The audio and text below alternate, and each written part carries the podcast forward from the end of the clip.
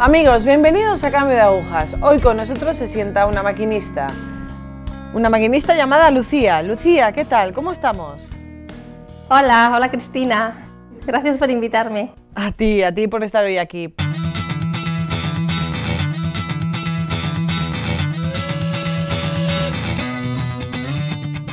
Puedes, no sé, presentarte un poco, decir dónde eres, quién eres, tu infancia, un poquito, contarnos de ti. Bueno, me llamo Lucía, eh, soy de Madrid. eh, bueno, crecí en una familia católica, yo fui bautizada, hice la comunión a los 9 años y me confirmé a los 15. Mi familia era absolutamente católica, es decir, ellos iban a misa los domingos, la educación que yo recibí fue una educación católica. Era una educación en la que sí que nos enseñaban lo que era el catecismo, nos enseñaban a rezar, pero a rezar pues básico, no un, no, por ejemplo, yo no, no recuerdo nunca haber estado en una adoración y tampoco recuerdo a mis padres rezar en casa.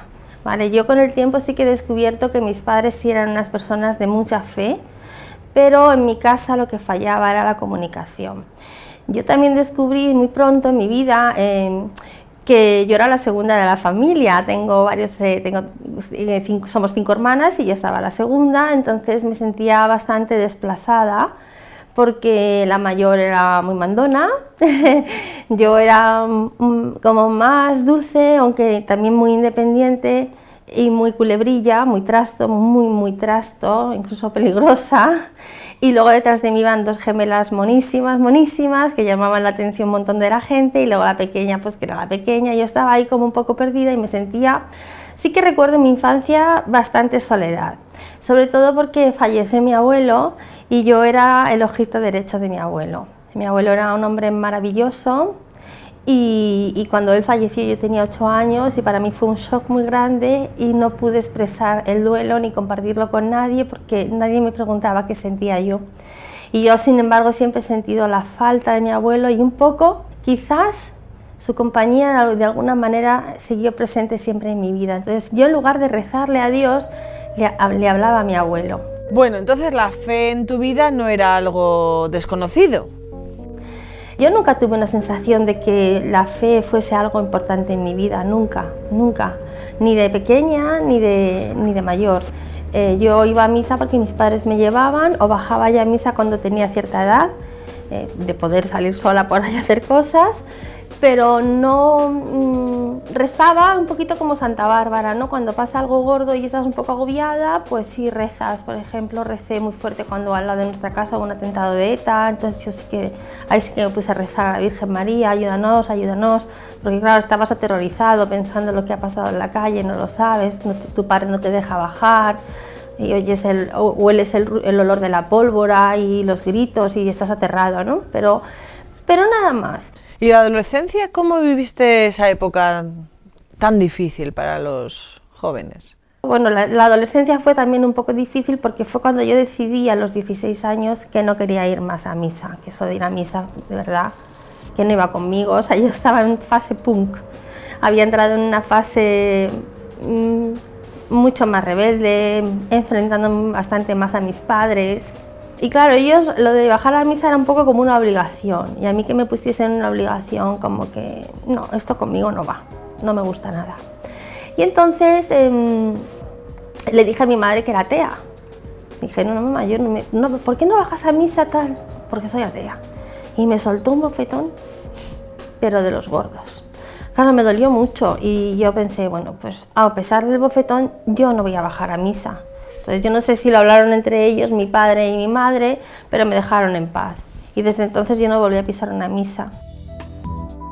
Vale, 16 años, te declaras atea, pero ¿qué pasa para que te declares atea? ¿Luego comienzas la universidad o cómo, bueno, cómo sigue un poco tu vida? Sí, bueno, a partir de los 16 años yo no era una chica mala, eh, no salía demasiado tarde de noche, me comportaba bastante bien, salía con amigos, pero si me decían hora de llegada yo me portaba bastante bien, era una, una chica buena en ese sentido.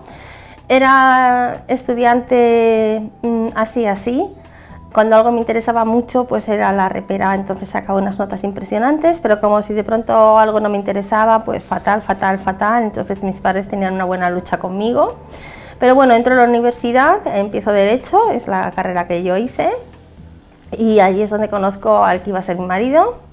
No había tenido tampoco muchos novios, eh, algún amigo un poco más interesante o menos, pero mi madre quería que me casase con alguno, pero nada, nada, yo ni caso. Y, y cuando conozco a mi marido, él se muestra como una persona muy encantadora, ¿vale? Y tiene, es un, pertenece a un grupo de amigos que, que todos eran muy católicos, católicos muy practicantes, gente muy buena y lo siguen siendo.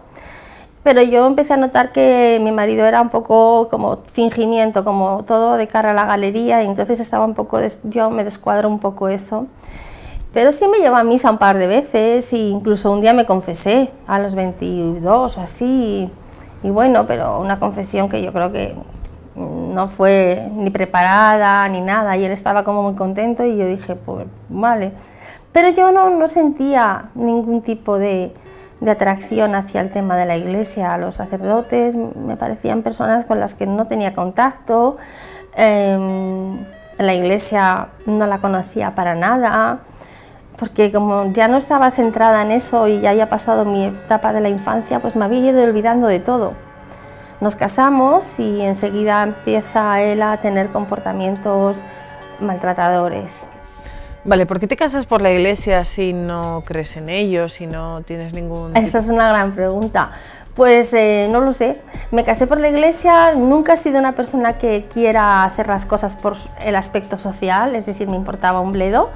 Pero sí que es verdad que yo tenía grabado en mi mente, y yo creo que esto es obra del Espíritu Santo también, que, que las cosas se hacían como hay que hacerse y que yo era católica aunque no viviese la fe, yo era católica, estaba bautizada, estaba confirmada. ¿Cómo me iba a casar sin casarme con un matrimonio? O sea, por la iglesia recibiendo un sacramento. Y yo sí sabía lo que era un sacramento.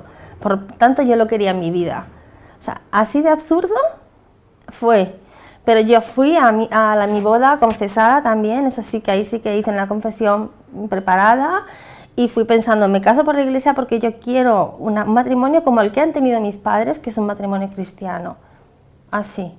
Claro, después eh, de eso yo seguí, fuimos a misa alguna vez, pero yo me sentía incómoda en las parroquias, eh, la gente me, me, estorbaba, me sentía como presionada o triste, no sé, no, no cuadraba nada mi vida ahí. Entonces nos vamos a vivir a diferentes países y es unas situaciones bastante complicadas de adaptarte a un sitio, adaptarte a otro. Y él cada vez me va tratando peor y va haciendo, una, va haciendo de mi vida, pues sobre todo me va aislando de los amigos, me va aislando de la familia, los acusa, los eh, mete por medio, hace que pienses que ellos te están haciendo cosas que no son buenas, total, te aísla, te aísla, después te empieza a menospreciar y tú vas sintiéndome cada vez peor y no sabes qué es lo que pasa en tu vida, porque además cuando yo me casé, que fue en el 96, no había, eh, no se hablaba de problemas de maltrato, se hablaba de comunicación, por lo cual yo no tenía ni idea de que vivían un maltrato. ¿Llegáis a tener hijos? Llega, nos vamos a vivir a Bulgaria y ahí es donde llegan los niños. Primero porque decidimos adoptar a una niña y, y ahí es donde además me quedo embarazada enseguida de mi niño, ¿no? Y bueno, nosotros eh, queríamos las dos cosas, que nos parecía que tener hijos es maravilloso, venga de donde vengan, y estábamos encantados. O sea, yo estaba embarazada cuando iba a ver a mi niña y estaba, yo estaba muy contenta. O sea, para mí la maternidad fue lo mejor. Y mm, lo que pasó allí es que, bueno, llegan los niños, son preciosos, pero yo empiezo pues a tener a querer tener un poco tiempo para mí porque mi vida es muy estresante pues tengo muchas cosas que hacer mucho trabajo y, y una amiga me, propone primero ir a yoga empiezo a hacer yoga ¿vale?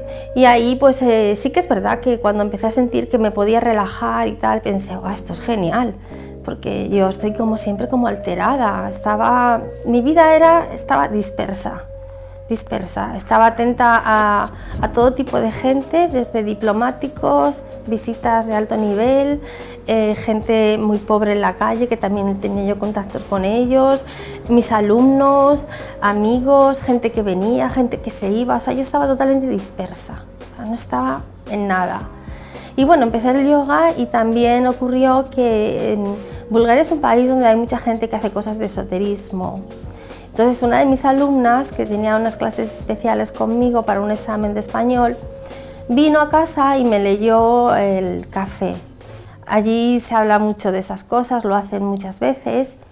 Y entonces el día que esta chica me leyó el café, ella vio en mi taza de café que yo estaba embarazada y que había una niña en brazos de un hombre que tenía unos dólares en la mano. Y claro, nadie sabía eh, lo de la adopción y ni siquiera yo sabía que estaba embarazada.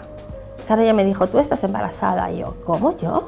No, no, no, no, no, que no, que sí, que sí. Y lo de la niña no lo entiendo, pero hay una niña en tu vida. claro, yo ahí salí como diciendo, wow, qué impresionante.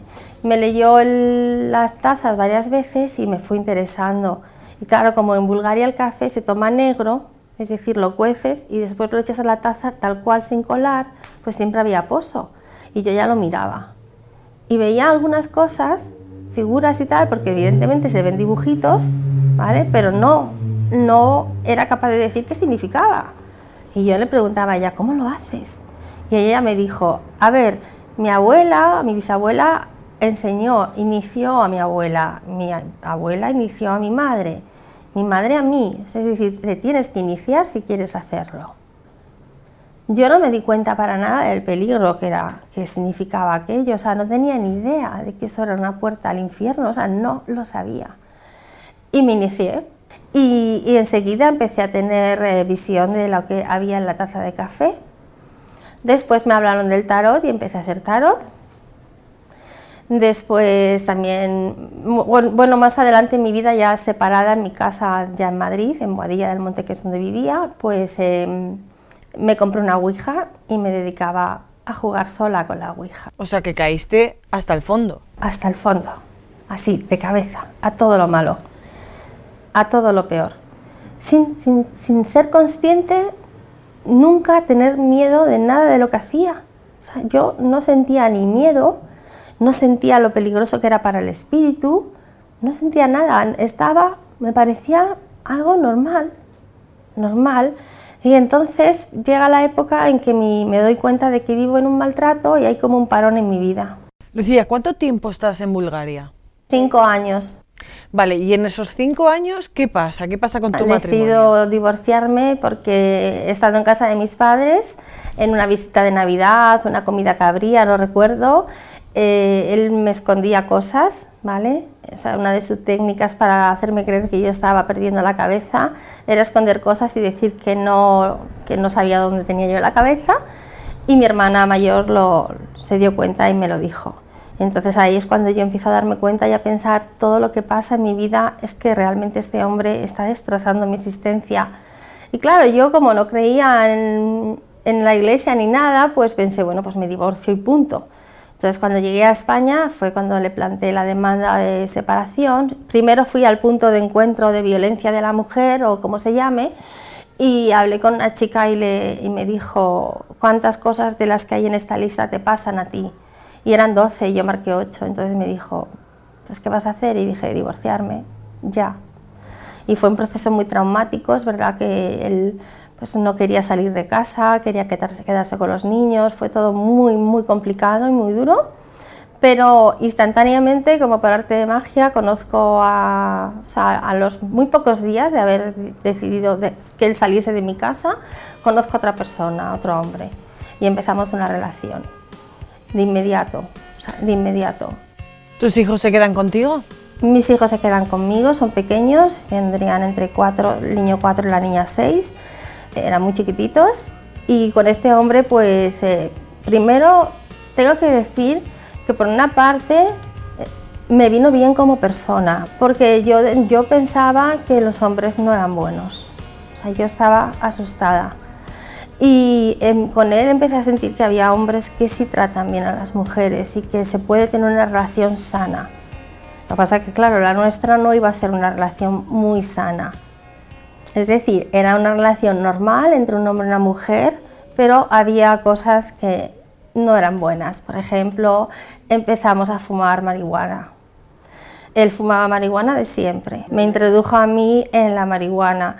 Eh, por supuesto, nunca, jamás hice esto delante de mis hijos, porque claro, yo tenía una, el padre de los niños venía a buscarlos los fines de semana y días y semanas de vacaciones, navidades, que les tocaba a ellos. Y entonces cuando nos quedábamos solos, cuando sencillamente pues bebíamos, fumábamos, em, salíamos muchísimo de fiesta, gastábamos un montón, íbamos a los mejores restaurantes, es decir, nos pegábamos la vida padre. ¿Y tú seguías con el tema del esoterismo? Sí, sí, bueno, incluso más porque una de mis vecinas además practicaba santería y entonces ella me enseñó algunas técnicas, sortilegios y cosas que yo también a veces realicé. Y era para hacer daño a otras personas. Vale, ¿y sabiendo que hacías daño a otras personas no te remordía la conciencia? No, por ejemplo, eh, tienes, había una persona en mi vida que era la madre de mi marido que era una persona con la que yo tenía una relación pésima. Nunca había sido capaz de decirle a la cara que mal me caes, que mal te portas conmigo, porque yo soy una persona que guarda las formas y soy respetuosa, no se me ocurre, es la madre de mi marido, pero la estaba sufriendo año tras año, año tras año. Y, si quieres hacer daño, si quieres hacer daño, o sea, yo ya estaba metida en un mundo en que hacer daño a otros no me importaba, no me daba cuenta y sin embargo no era mala porque yo a las personas que sí quería o que en la calle trataba a la gente con mucho amor, con mucho cariño y con mucha naturalidad, pero por dentro yo estaba llena y cargada de odio, de rencor y cada vez más porque el demonio estaba presente en mi vida. Vale, y viviendo así, tú crees que vivías bien, pero ¿cómo te sentías en realidad? ¿No, ¿No, te sentías mal en algún momento? Yo pensaba que mi vida estaba muy bien, solamente un día pasó que que conseguí porque tenía un poco de, dinero, pues contratar a una chica eh, de au pair. Y entonces llegó la opera a mi casa y ahí descubrí yo que algo pasaba. ¿Y qué pasa? Pues la niña que yo traje, fíjate qué cosas, eh, elegí a una, una, chica polaca, eh, católica, muy católica, o sea, ella llegó del avión y dijo, quiero ir a misa. Y yo, ¿a misa? Estamos a 28 de junio, hace un calor de mil pares de narices y esta quiere llegar a mi casa y es una misa, pero si no sé ni a qué hora son. Y además, y bueno, pues ahí me ves buscándole en internet una transcripción de la misa de polaco a español para que, y la dejé en la iglesia y me fui y dije yo, esta está loca, loca, loca. Digo, pero bueno, mientras trate bien a los niños y se porte bien, tal. ¿Pero qué hacía la polaca? Bueno, cuando entró en mi casa se quedó horrorizada, porque vio todo budas, brujas, todo lo, que jamás una chica católica polaca tendría en su casa y dijo, wow, Dios mío, duendes, hadas, todo, o sea, todo, todo. Y para mí tenía sentido, o sea, yo hablaba con esas cosas. Yo, yo vivía así. Y entonces ella rezaba, rezaba mucho. Y cuando se puso a rezar, ella normalmente estaba en la dormía en la habitación de mi hija y mi hija se iba con ella a rezar y entonces eh, cuando se ponían a rezar es cuando en mi casa empezaban a pasar cosas paranormales. Y la primera vez que pasó una cosa gorda es que yo estaba en la cocina y empecé a sentirme rodeada de puntos de luz redondos que me daban vueltas alrededor y yo estaba fregando los platos. Entonces yo eran eran reales, o sea, no eran luces que vienen de la calle, sino cosas que se están moviendo a mi alrededor, ¿no? Y en ese momento entra mi hijo y no sé si sabéis que los críos pequeños cuando entran, pues no entran como las personas normales que abren una puerta y pasan, ¿no? Sino que entran y a lo mejor se quedan así contra la puerta. Y te van a decir, mamá, estoy cansada, tengo hambre, cualquier cosa de estas, ¿no? Entonces de pronto el niño se quedó en la puerta y se quedó blanco, blanco, blanco, porque la puerta batía. Y él estaba como pegado en la puerta. Y entonces me dijo, mamá, la puerta, la puerta me tiene pegada, pegado. Y yo puse la mano en la puerta y agarré al niño y yo no noté ninguna fuerza. No había fuerza. Entonces le miré diciendo, ¿qué pasa? Entonces yo pensé que era la hermana, que era también muy trastillo, que estaría en el suelo porque la puerta era de cristal, de estas con tablitas, y la parte de abajo es opaca, es de madera. Entonces pensé, pues está la hermana dando con un pie y voy a ver, y abrí la puerta y dije, Paula. Y no, estaba Paula. Entonces la llamo Paula y oigo a Paula que está en el piso de arriba, que estaba justo encima de la cocina y dice, ¿qué? Y digo yo, ¿qué hacéis? Estoy rezando el rosario con Kinga. Lucía, me he quedado sin tiempo. Es lo que pasa en este programa. Pero nos vamos a quedar mm, charlando un ratito tú y yo y el próximo día pues nos lo ven, nos lo ven aquí nuestros queridos amigos. Amigos, me he quedado sin tiempo, pero con una intriga bastante grande. A ver qué pasa. Nos vemos la próxima semana. Gracias, gracias.